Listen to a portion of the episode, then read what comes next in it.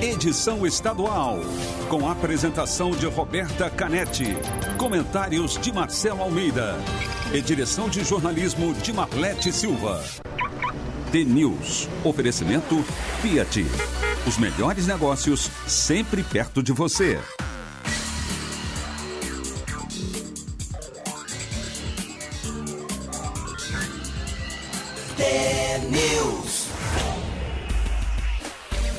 São sete horas, um minuto. Um ótimo dia para você que está sintonizado na Rádio T, a maior rede de rádios do Paraná. Você acompanha agora as principais notícias do dia e participa da programação pelo WhatsApp 41992770063. A gente também está nas redes sociais, Facebook e Instagram, arroba TNews no ar. O TNews desta quinta-feira, 18 de junho de 2020, começa já.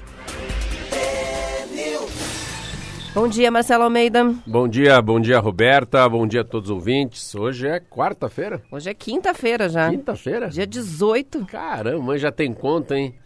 Mas ontem a gente foi testar o um novo estúdio. Nossa senhora, mãe do céu. Vocês tinham que ter o privilégio de um dia ir lá nesse estúdio e ver o que, que é a Rádio T pós-pandemia, né? Dá pra dizer Pós-pandemia, assim. pós-Covid. Pós-Covid, mas é... Ontem a gente foi testar o estúdio, pra se imaginar assim. Claro que depois a, a Roberta, que é a a pessoa aí das mídias sociais, a hora que tiver mais vídeo, filme, entrevista, mas é, é muito chocante, assim. Eu ontem eu, fui para casa e falei, meu Deus do céu, amanhã vão para Pinhais, né? Então a gente chega nesse estúdio, que é um estúdio que também nos carregou nas costas durante, eu pelo menos cinco anos que está me carregando nas minhas costas. A gente também não pode ter desdém, né? Para um pequeno estúdio que também faz uma diferença enorme.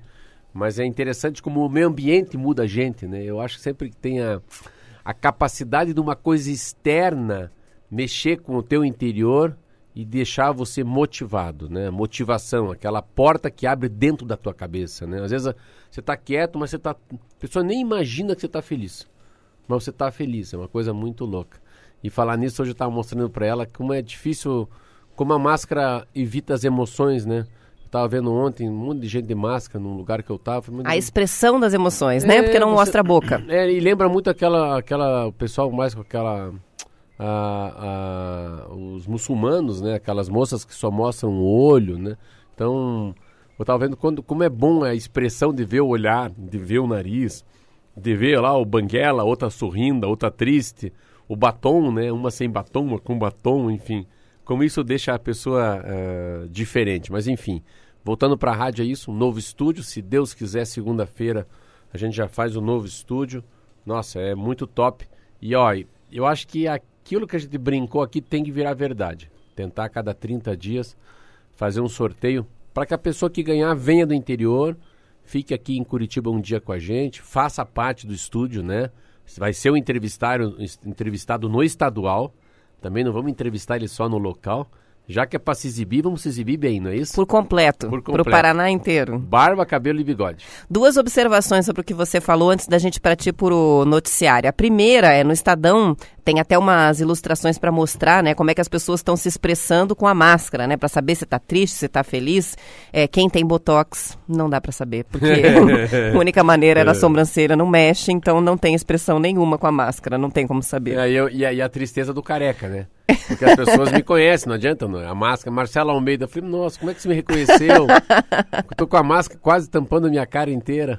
E a outra, e a outra observação é sobre estúdio, tem um material seríssimo já postado nas redes sociais, que é um bumerangue da gente é. testando as cadeiras giratórias. Tá lá, é.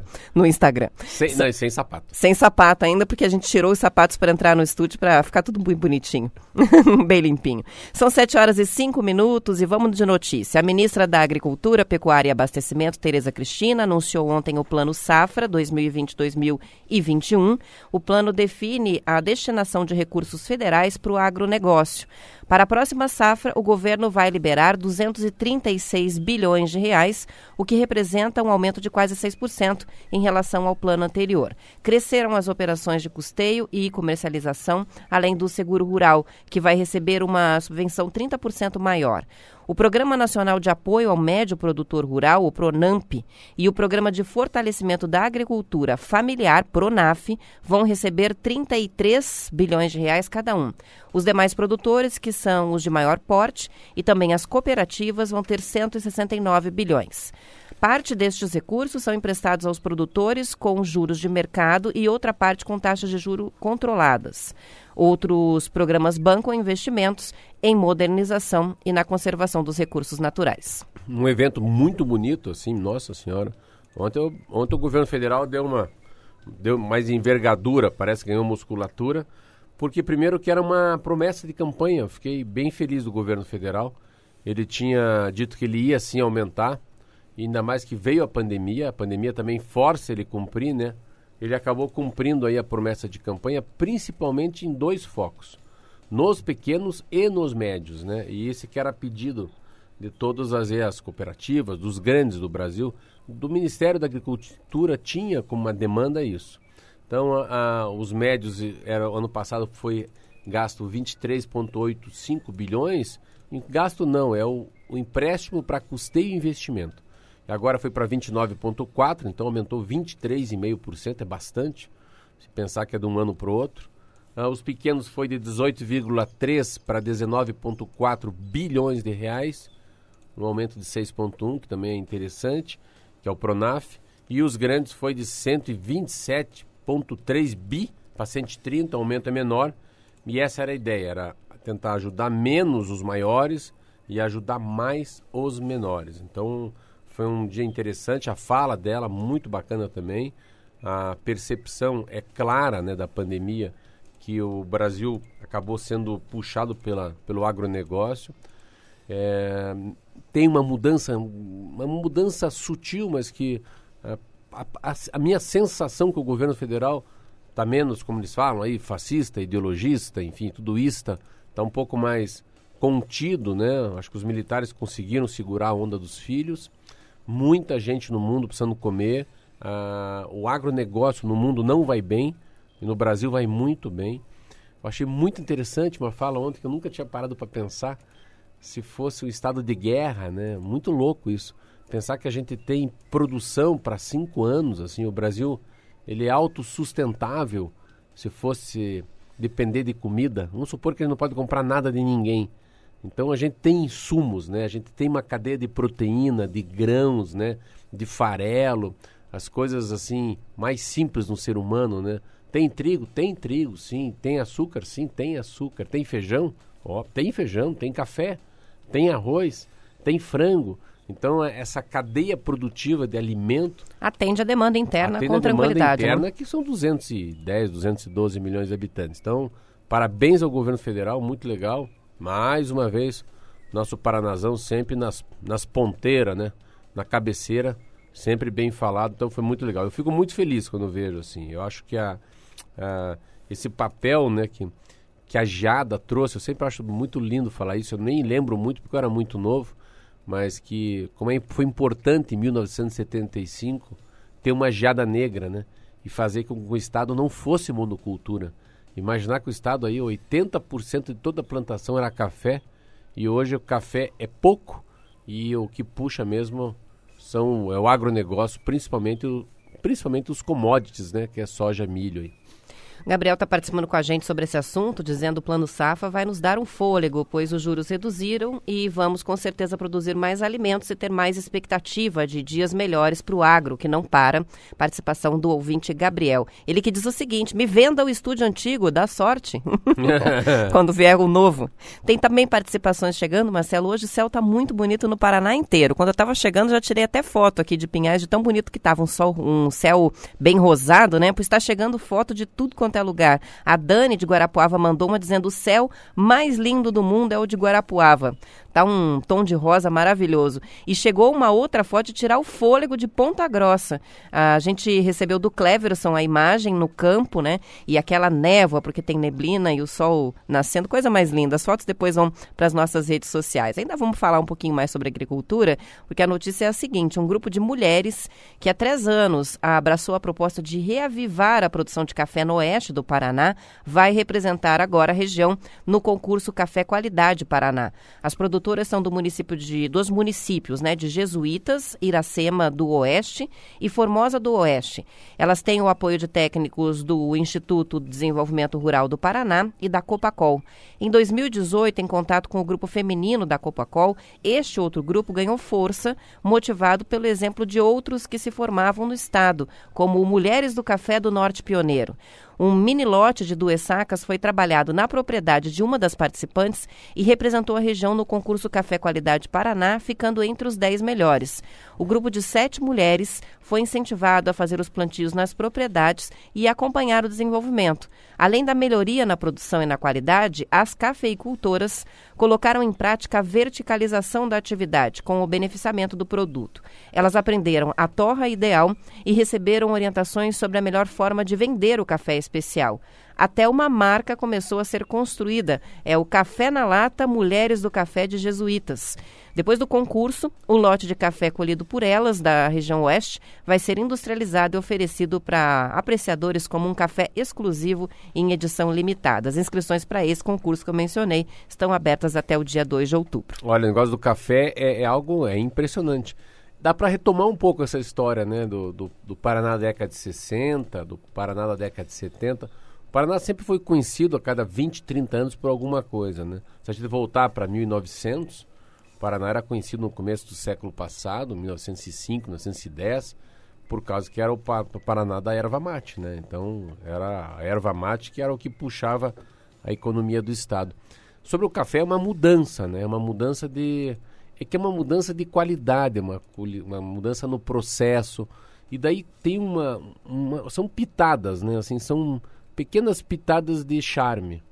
Porque é muito charmoso você comprar um café que ele, desde o plantio, ele tem um cuidado, tem uma doçura, uma, uma fidalguia, uma delicadeza das mulheres. Então, eu, eu hoje mexo com café. Eu já consegui fazer um curso de barista. Primeiro que é um, melhor momento da minha vida, né? Você ser barista e você ser comentarista. Mas é porque o café, o primeiro que o café agrega. Eu vou, saio daqui e vou pro meu café. E eu vou pegar a máquina e começo a fazer café. Eu tenho um café de 10 metros quadrados. E isso faz assim, o café ele é um, é um encontro de pessoas. O café é uma troca de qualidade. E o Paraná, agora faz mais de seis anos, nessa coisa de, de concurso dos cafés, porque tem cinco cooperativas que também apoiam o café. Então, o café de qual o café que eu compro, pelo menos, é o café do Paraná. Nós vamos para o comercial, depois acho que eu quero falar um pouquinho mais de um café. Um pouquinho mais sobre café. Intervalo rapidinho, a gente já volta.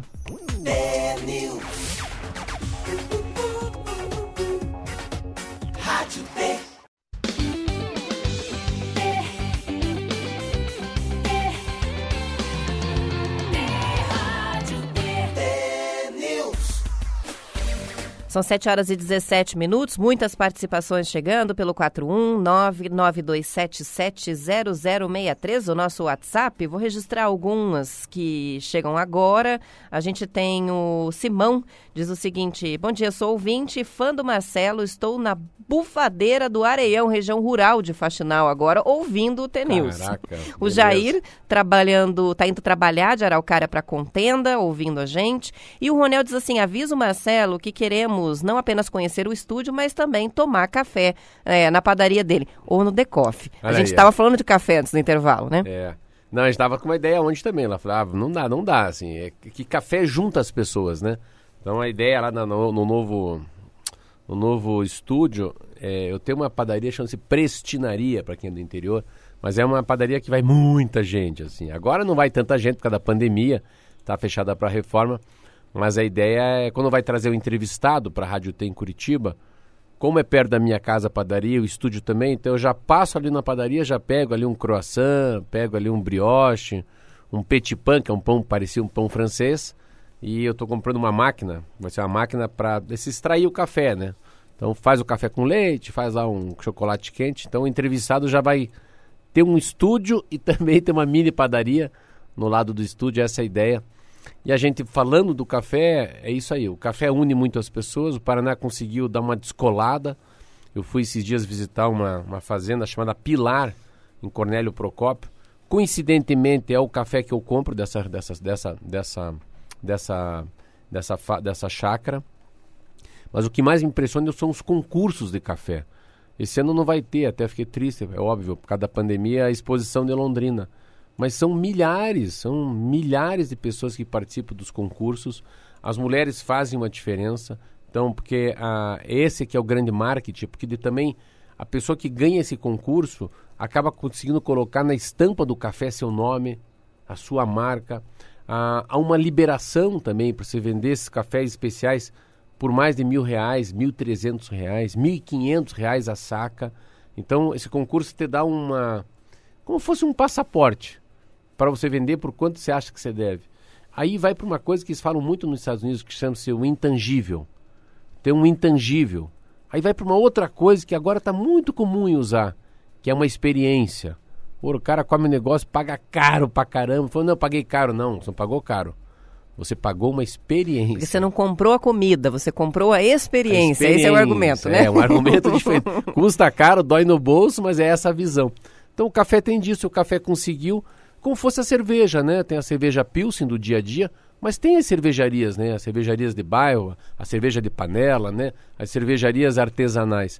E o café é o mesmo.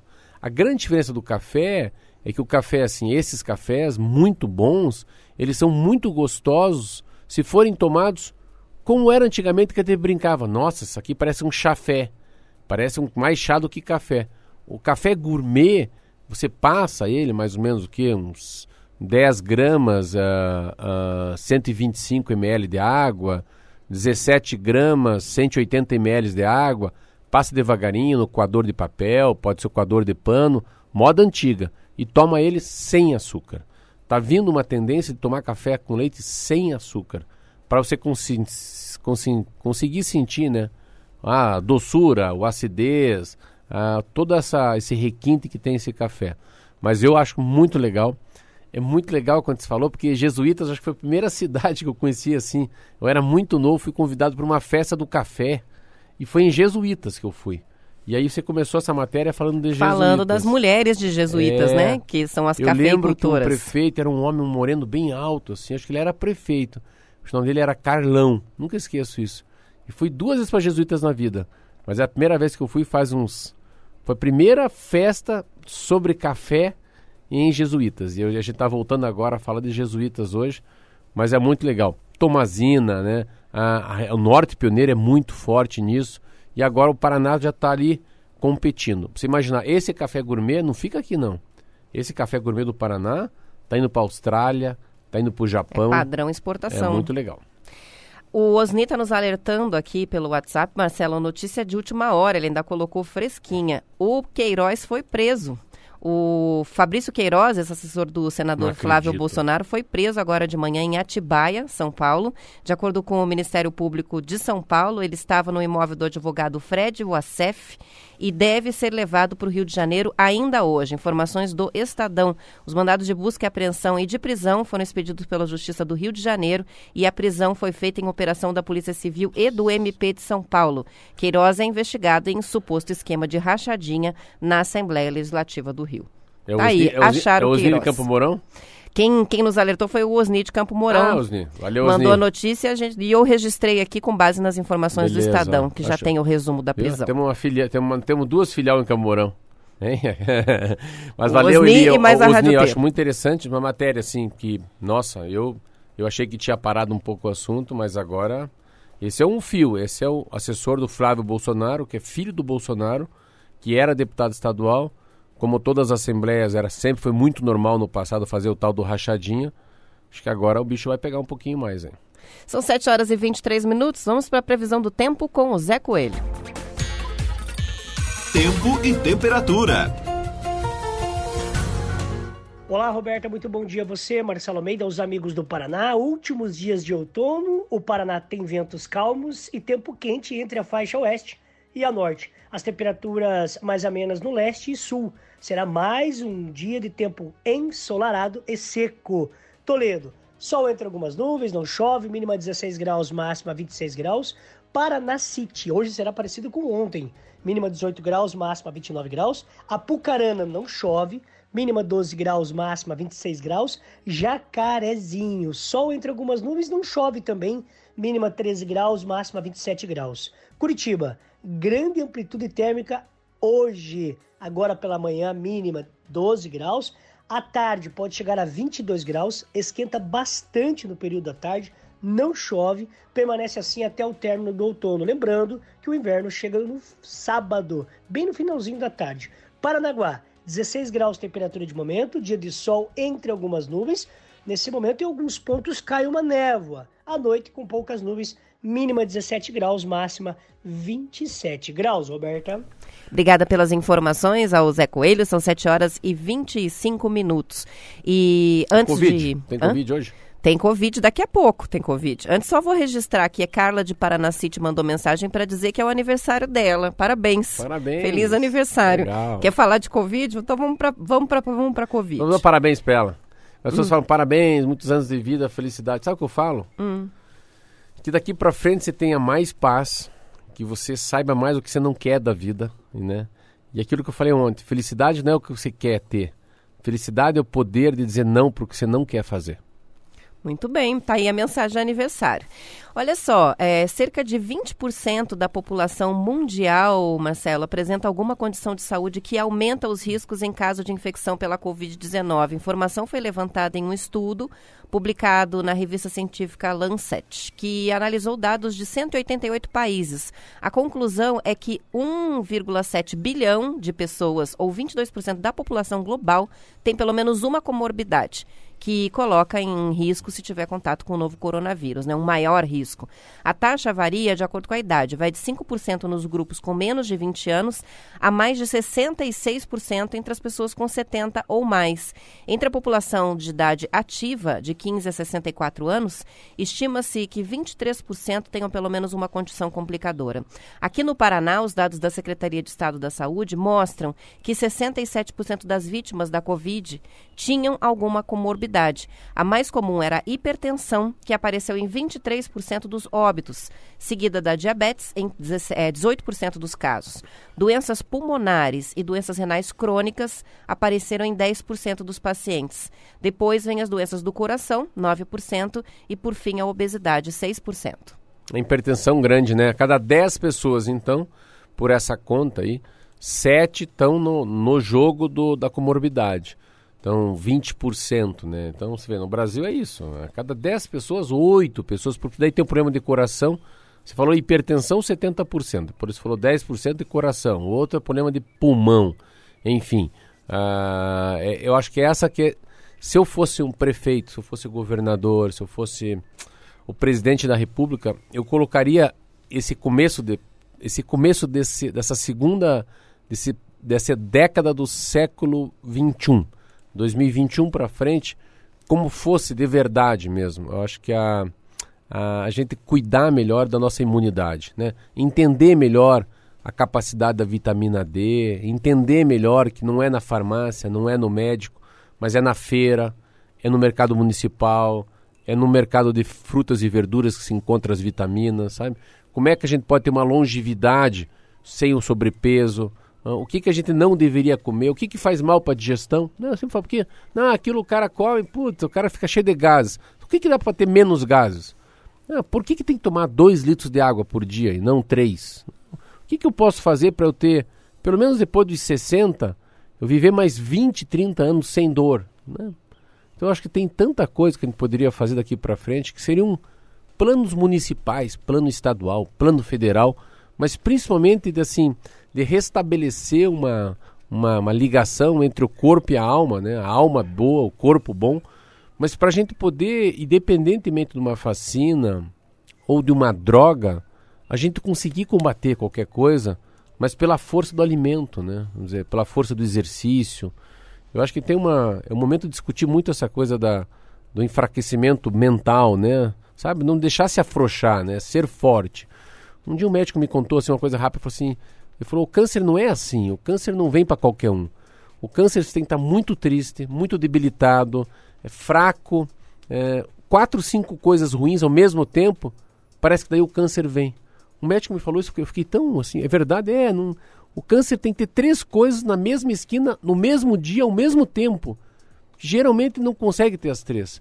Então, se você estiver animado, se você estiver forte, se você se alimentou bem, se você dormiu bem, qualquer coisa dessa já escapa do bichinho chamado câncer. Muito legal. Mas o problema é o seguinte: são 7 horas e 29 minutos e 45 segundos. E é com você o final aí. Amanhã, 7 da manhã, a gente está de volta. E amanhã, lembrando que é dia de conto. E também resultado do desafio do Radim, que está rolando no Facebook T News no ar, com as fotos dos ouvintes sobre como e onde eles acompanham o T-News. Depois do intervalo a gente volta com as informações de Curitiba e região. Nas demais cidades você acompanha o noticiário local. Até amanhã. Até amanhã. T News.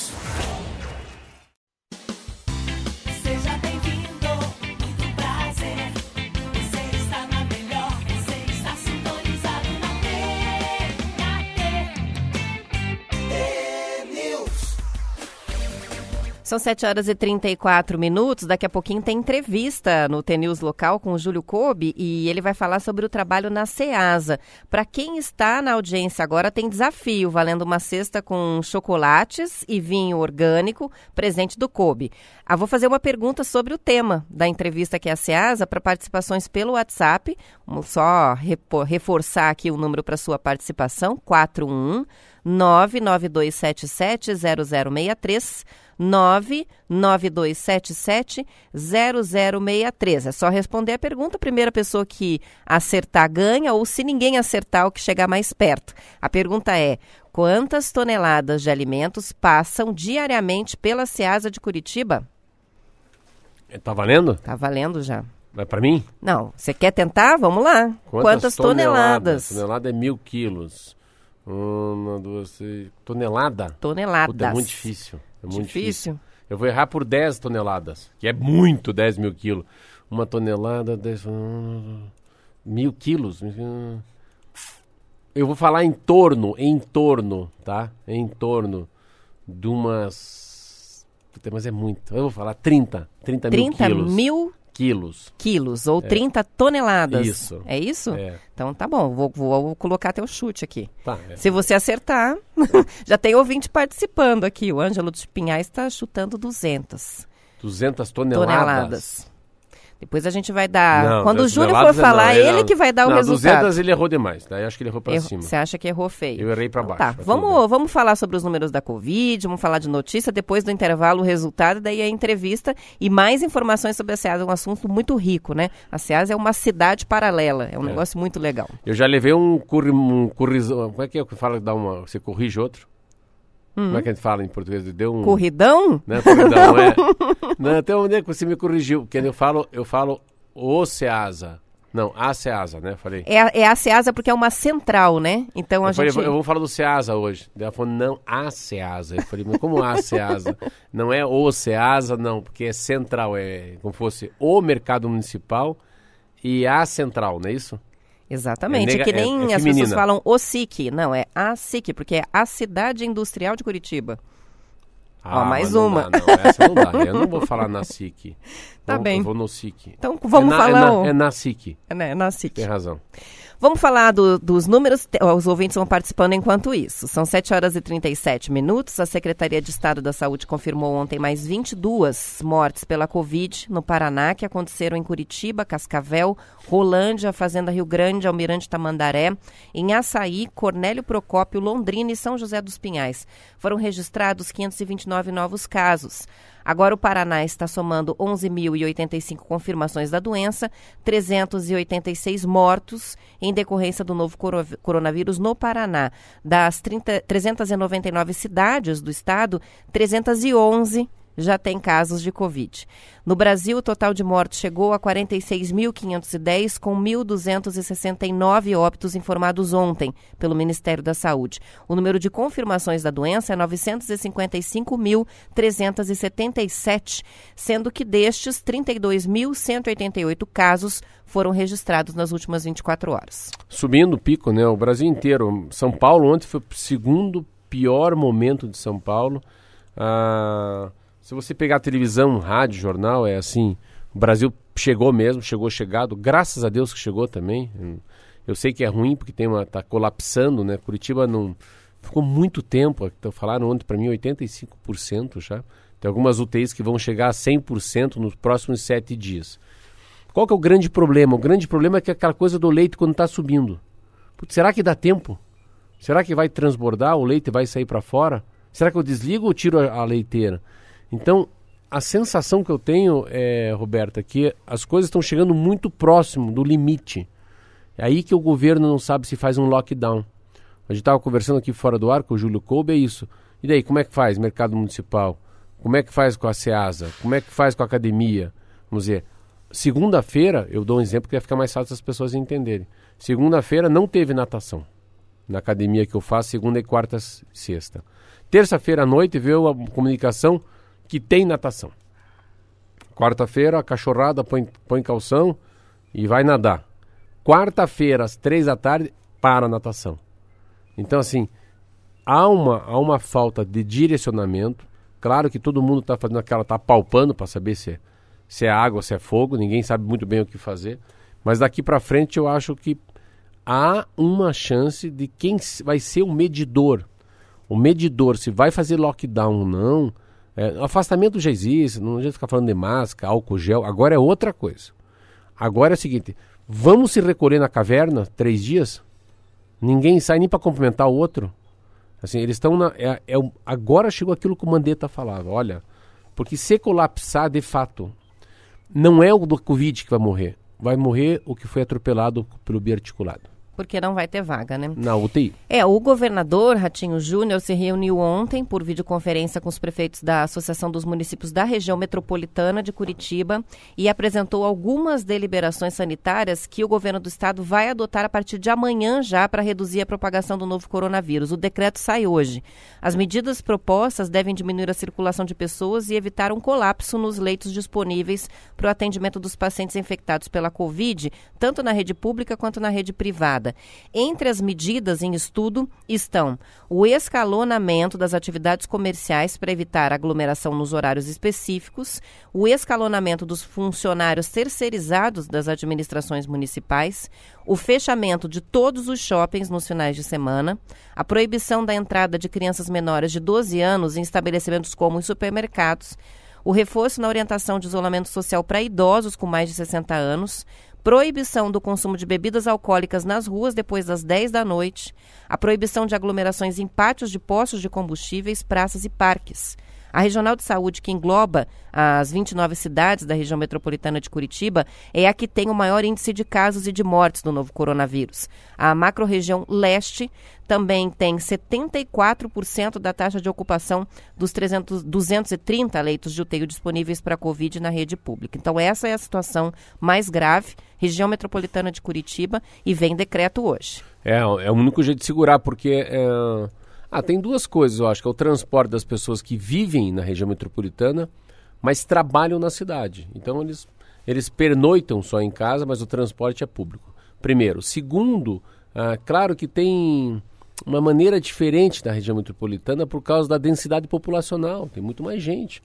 Eu fui no sítio cercado duas, três vezes. Não, não é a regra do sítio cercado o que acontece no Água Verde. E o Água Verde não é igual ao Cabral. E o Cabral não é igual ao Seminário. Então, também, cada região tem seu jeito, né? São, em cada região, assim, cada bairro tem 30 mil pessoas. Se vai no Gulang uma coisa, Cabral é outro, Seminário é outro. Mas a região metropolitana e também ah, os bairros mais periféricos de Curitiba, não é.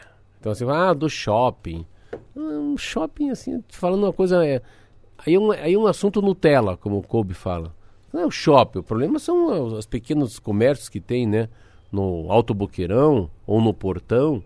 Então é, é muito difícil, assim, sabe, Roberto? Eu, ah, o, o governador vai, de, baixar um novo decreto. Sei, cara, eu não sei, assim, eu acho que essas medidas agora, porque essas medidas vão dar efeito daqui a 15 dias, não sei. Eu acho que o bicho chegou, tá? Eu acho que tem que ter essas medidas, não são paliativas, tem que assustar, tem que colocar o medo na gente mesmo. Não dá para liberar porque pode virar um, uma Manaus. Eu acho que não vai virar Manaus, não vai virar o Ceará, mas a gente vai estar tá ali na, na, na, no fio da navalha. Vai ser no fio da navalha. Nós vamos passar assim com. Quase fica, fica o rabo para fora, sabe? Você a porta fecha se deixa um cabelo para trás, mas alguma coisa vai pegar. Então, infelizmente, mas é o que aconteceu no mundo. Eu não fico tão perplexo assim, perplexo assim, porque cara, eu se pegou os Estados Unidos, cara, se pegou a Itália, se pegou a Espanha, cara, de cheio esses caras. E o Brasil não tem a organização deles. O Brasil não é um país pequeno. Ah, eu acho que se o Paraná a gente está falando aí quantas mortes, se chegar a mil mortes, aí eu acho que infelizmente pode ser que esteja dentro do contexto, assim, não, não que seja pouco, é muita morte, mas pelo tamanho da, da catástrofe que podia ser, eu acho que pode, tem uma chance enorme do prefeito Rafael Greca e do Ratinho Júnior não saírem mal depois que terminar essa guerra. São 7 horas e 44 minutos e o movimento Fechados pela Vida, que é composto por quase 200 pequenos empresários do comércio, do setor de gastronomia, entretenimento, bares, salões de beleza e lojas de Curitiba, começou um abaixo assinado para conseguir adesão a uma campanha para pressionar as autoridades a decretarem o lockdown em Curitiba. De acordo com a reportagem do Bem Paraná, o documento chegou a 1.200 das 1.500 assinaturas pretendidas em apenas dois dias. Esse movimento está na plataforma change.org e pede que a Prefeitura de Curitiba decrete o fechamento geral, o lockdown, antes que o sistema de saúde entre em colapso. Para sensibilizar a população, esse grupo de empresários é, está mostrando o índice de ocupação de leitos de UTI para pacientes com a Covid-19, que chegou a 85% na capital. Eu não tenho, não, eu juro por Deus, eu não, eu não sei se isso é certo ou errado. Eu não tenho, eu não tenho palavra, fico olhando, será? Mas assim, é que eu não. Eu não acredito, assim, sabe, que uma regra vale para todos. É engraçado isso. Eu não, eu não consigo ver uma regra valendo para todos. Exemplo, academias. Eu sempre penso nisso. A pessoa faz uma. está dentro da academia, mas ela faz pilates sozinho, uma pessoa a cada duas horas, num ambiente de 50 metros quadrados. As duas testaram negativo. Por que, que elas não podem fazer? Elas foram lá no hospital, pagaram 340 pau. Então, é, o que eu acho assim é que você tem que ficar no atacado e não no varejo, né? Pegar o atacadão.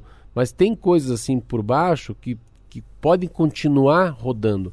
Eu, eu tenho muito, eu tenho, olha, eu vou dizer, eu, eu pode ser que eu fale a maior besteira da minha vida. Eu sou contra lockdown. Eu tenho medo de ser lockdown total, assim, lockdown de verdade, deixar tudo fechado. Eu acho que nesse momento é melhor a gente sofrer um pouquinho aí tocar a vida, porque recomeçar do zero não dá.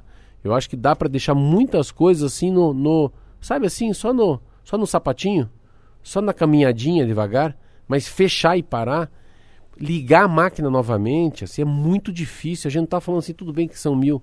Quantos mil empresários tem? Quantos mil padeiros, quantos mil confeiteiros, verdureiros, sapateiro, barbeiro? Assim não dá, o cara assim. E as pessoas são. As pessoas dependem muito disso. As pessoas são pobres. É, é, é, é diretamente da mão para a boca.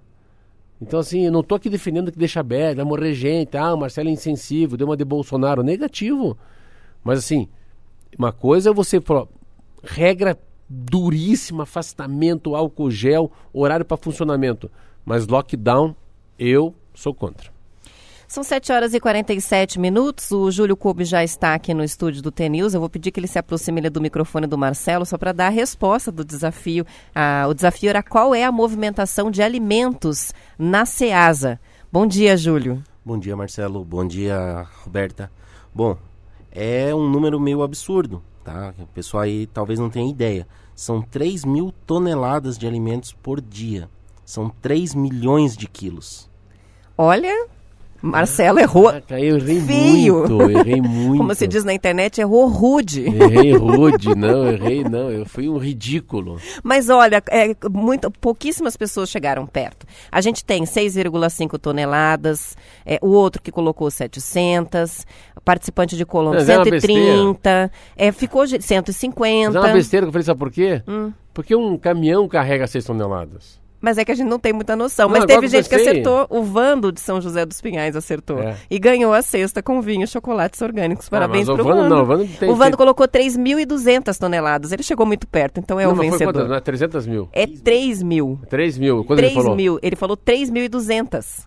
Passou um pouquinho. Passou Não, um pouquinho, bem. mas ele Não, chegou ele, muito ele- não, ele perto. deve ter treta. Ele tem Ganhou. treta. Não, ele tem treta, tem treta aí, ganhou. E eu vou ó, O que, agora. que ele ganhou?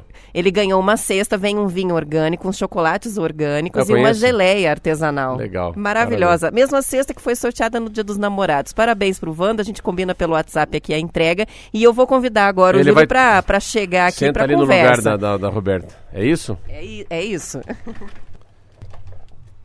Daí, Júlio, tudo bem?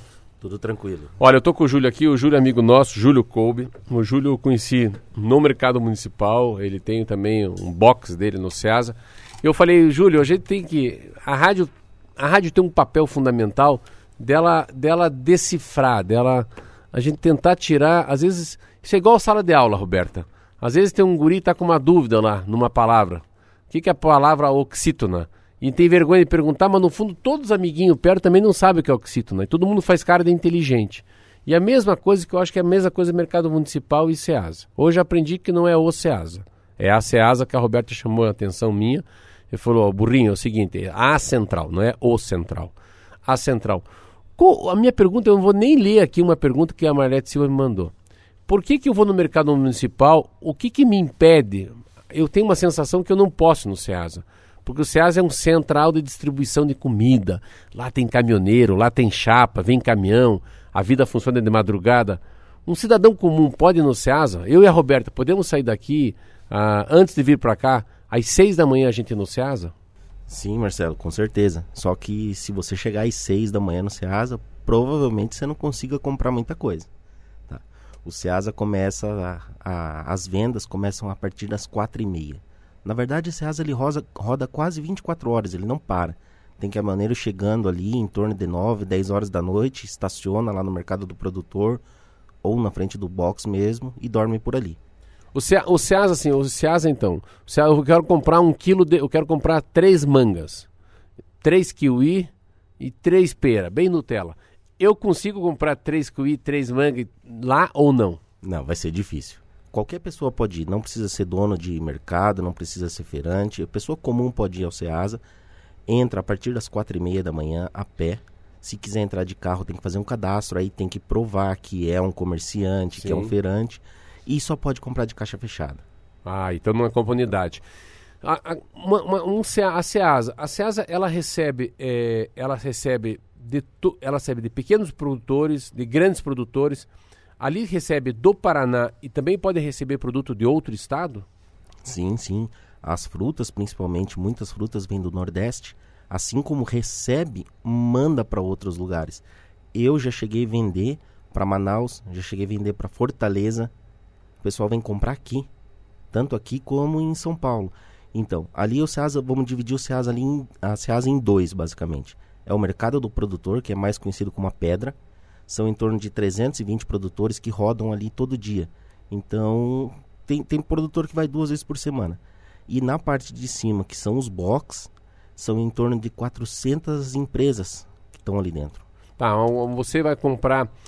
Quem faz, vamos fazer, quem faz a compra, a importação exportação? Vamos supor, eu, eu comi hoje um kiwi, que é um kiwi maravilhoso, um kiwi que não é kiwi verde, amarelo, que eu vi lá que tinha um rótulo, que eu acho que ele é da Nova Zelândia ou da Austrália.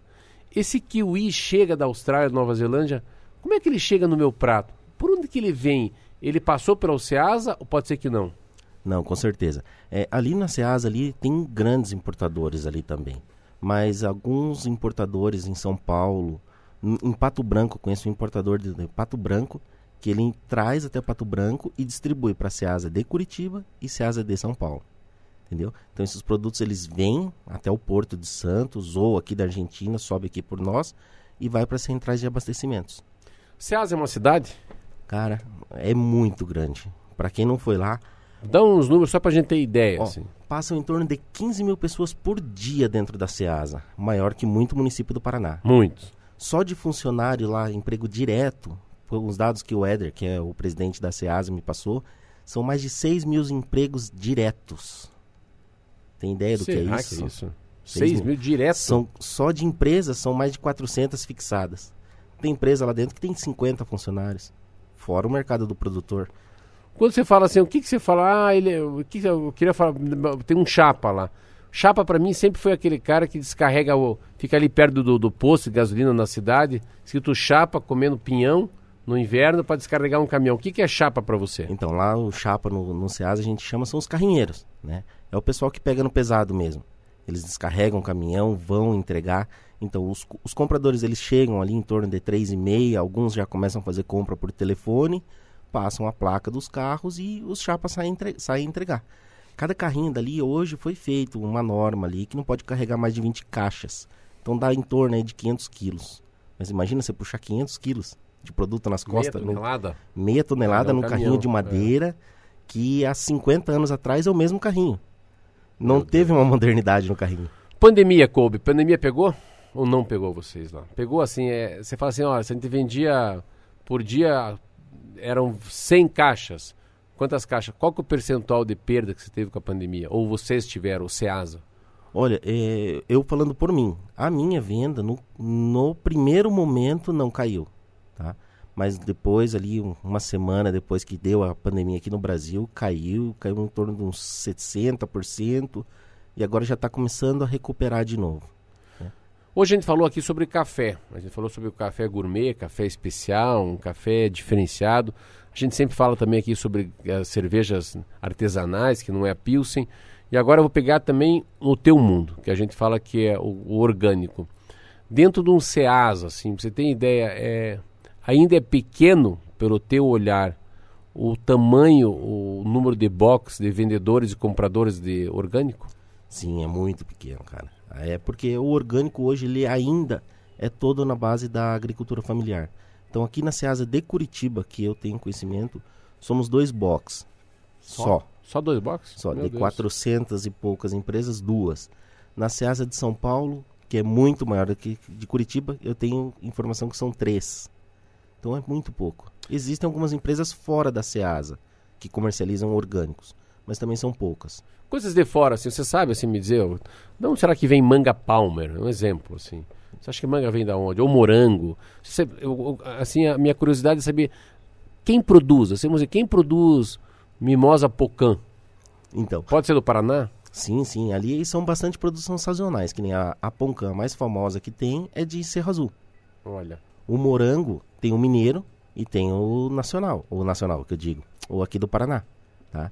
A região que mais produz morango é São José e interior do Paraná, região de Jabuti. Jabuti. Vem muito. Manga Palmer, interior do Paraná, vem do Nordeste também. A minha vem do Nordeste. A minha é orgânica. Abacate. Abacate, um forte produtor norte do Paraná, sul de Minas. Laranja. Laranja, região de Paranavaí. Tem até um amigo meu que ele tem um box só de laranja. Isso é legal na Ceasa. Tem box que tem produtos, vende vários tipos de produtos e tem box que são especializados em somente um produto. Eu comprei uma laranja chamada Nadal. Eu pensei no Rafael Nadal, mas descobri que é da Espanha, muito boa, muito grande assim, que chama-se laranja Bahia. Pode ser isso? Pode, pode ser. É, tem a nossa laranja Bahia aqui também é nacional. É. É do, do Paranavaí você falou, tem razão, porque lá eu aprendi que tem um solo chamado arenito caiuá, por isso que é bom a laranja. Se a gente for para uma coisa mais em, em relação a, a hortifruti, vamos pensar um pouco mais no se for pro lado da. Folhagens? Do, folhagens, vamos folhagens lá. Se for, é se como... for pra rúcula, em qualquer lugar tem. Qualquer rúcula, alface, espinafre. Qualquer lugar produz. Aqui, aqui no, na Seasa de Curitiba, é, essa parte de folhagem, quem abastece muito é a região de Colombo, a região de São José dos Pinhais, a região metropolitana de Curitiba mesmo, né? Uma pergunta bem fora do, do, do contexto. Alcachofra. Alcachofra tem. Você acredita que ah, um dos maiores produtores de alcachofra que eu conheci aqui em Curitiba ficava dentro da cidade de Curitiba? no Jardim das Américas. Caramba! É, hoje é um condomínio fechado. Era, e era uma japonesa que produzia. Caramba. Suemi o nome dela. É. E você tem, você, são muitas coisas são sazonais, né? Muitas coisas são de verão, de inverno. De, você, de uma coisa que não tem no Paraná, que tem pouco, que você tem, você tem que importar. Se você tivesse. Uma, as bancas trazem de fora, dá um Flores, exemplo. Flores, vem da onde? Flores tem um mercado de flores. Lá um dentro. mercado só de flores no, na Ceasa, né? Muitas flores eles trazem da região da Luambra, que é um grande exportador. São Paulo. São Paulo. E, e é muito perecível, né? Estraga rápido, É né? muito rápido, mas também tem um movimento que você nem acredita, cara. Muito, é. Muito. E ele é muito movimentado nos sábados. É até um lugar legal para quem quiser ir fazer um passeio no sábado pela manhã, ali em torno de 8 horas da manhã. É um local bem Tá. bacana de Final, o conhecer. mercado municipal tem arroz, tem feijão, tem trigo? Não. Vai pro seu lado do- dos, dos secos. Mercado municipal. Mercado, desculpa, Ceasa? Ceasa. A Ceasa é mais do lado do- dos hortifrutis. É. Cerealista tem alguma coisa, mas não é o muito forte. Que horas que abre?